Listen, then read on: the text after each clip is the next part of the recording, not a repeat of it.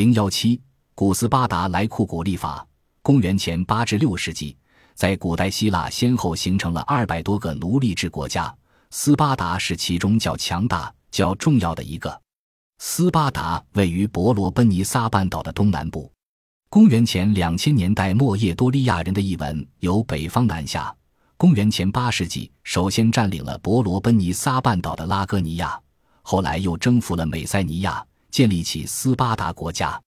斯巴达国家实行着与其他希腊奴隶制国家有所不同的政治制度、社会制度和教育制度。希罗多德、修昔的底斯、瑟诺芬、亚里士多德。普鲁塔克等古代史学家把斯巴达各种制度的确立归之于莱库古的历法。对莱库古的生平及其历法活动记述最详尽的是普鲁塔克，他在《希腊名人传来库古传》中做过如下的记述：莱库古是斯巴达的王子，他的父亲被骚动者杀死后，他的哥哥继承了王位。不久，他的哥哥也死了。莱库古扶持着儿做国王，自己摄政。但是，一些贵族们很嫉妒他，竟被迫不得不离开斯巴达，远去他国。他首先到了克里特岛，对这里适度而有节制的生活方式和社会规则非常赞许，这给他回国后的政治改革以很大的影响。不久之后，他又去小亚细亚的西海岸，游历了艾奥尼亚殖民地的各城邦。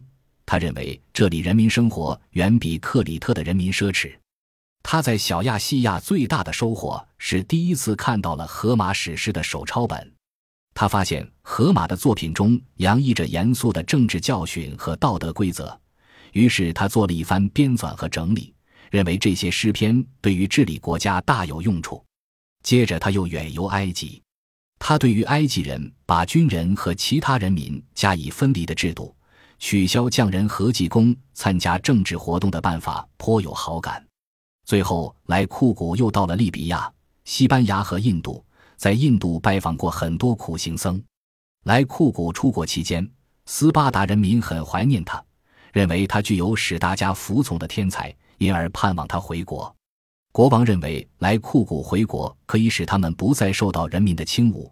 在众望听归的形势下，莱库战回到了斯巴达，决定实行改革，确立新法。他先去特尔培神庙祈求了神谕，神谕说，神已允许他祈求的美好的法律，一个将是世界上最美好的法律。于是他率领三十名武士，愤然打进斯巴达人集会中心市场，然后实行了改革，确定新法。最先而且最重要的是建立了元老院，他由二十八个长老加上两个国王，共三十人组成。公民大会只拥有表决权。莱库古第二项立法是消除贫富不均，重新分配土地，将斯巴达城的土地分为九千块相等的份地，分配给斯巴达的九千个公民。公民的份地由希洛人奴隶耕种，把其余的拉戈尼亚的土地划分为三万份，分给了毕星河西人、边区居民、无公民权而人身自由的小生产者。为了防止一切不均和不平等。来库古还取消了金币和银币的流通，规定只用质低量重的铁钱。他又严格禁止斯巴达人经营手工业和商业。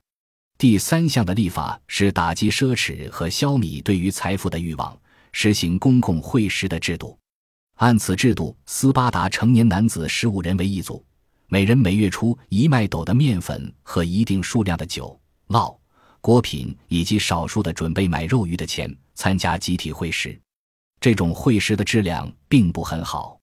除上述三项立法之外，莱库古还建立了一套尚武的教育制度和斯巴达成年男子皆兵的军事制度。莱库古实行新法后，又踏上旅途，离开斯巴达，远走他国。他这一去竟成永别。据说他是绝食而死的。莱库古虽然死了。但在以后斯巴达五百年治世中，来库古的立法却没有变更。另据普鲁塔克在《阿基斯传》中的记载，到公元前三世纪时，斯巴达人内部发生了严重的财产分化。当政的斯巴达国王阿基斯四世企图再次平分土地，以恢复来库古的旧制，结果未成功。普鲁塔克虽然对莱库古的生平事迹做了上述记载，但他本人也认为这些记载并不完全可靠。他在《莱库古传》一开头就明确地说：“关于立法者莱库古的故事，大概没有一件可以说是没有争论的，因为对于他的出生、游历、死亡以及尤为重要的作为一个立法家和政治家所做的事业，都有着不同的记载。事实却如普鲁塔克所说。”古代作家对莱库古的事迹说法不一，例如亚里士多德认为莱库古立法发生于第一届奥林匹克赛会期间，即公元前776年，而希罗多德等人则认为远在第一届奥林匹克赛会之前。关于莱库古死亡地点，各家说法也有出入，有的说他死在伊利斯，有的说他死在克里特。至于对莱库古历法细节的解释，更是众说纷纭。有的古代作家认为有过两个莱库古，由于其中一个声望较大，结果两人的功绩全归到一人身上了。在古代对莱库古历法持否定态度的是公元前五世纪古希腊散文史家赫拉尼库斯，他认为斯巴达的国家体制是由建国之王尤利斯提尼和普罗科勒斯确定的。关于莱库古这个人物本身及其事迹，在古代众说不已，难以定论。到近现代也不能说已经完满解决。有的研究者认为，莱库古纯属虚构的人物，是斯巴达上古正义理想的象征。莱库古是为一个被崇奉的神之的名称。英国史学家指出，土地财产不平等在斯巴达一直存在。所谓莱库古平分土地一事，系公元前三世纪阿基斯时代的历史虚构。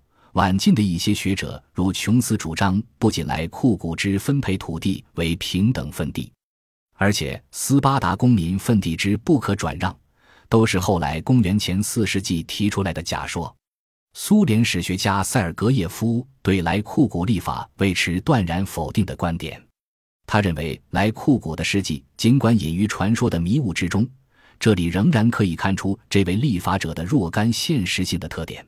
在氏族制度解体、国家形成的时代，像来库古这样的人物出现在历史上是大有可能的。对于来库古其人其事，从古至今学者们争论不休，成为古希腊史研究中老大难问题之一。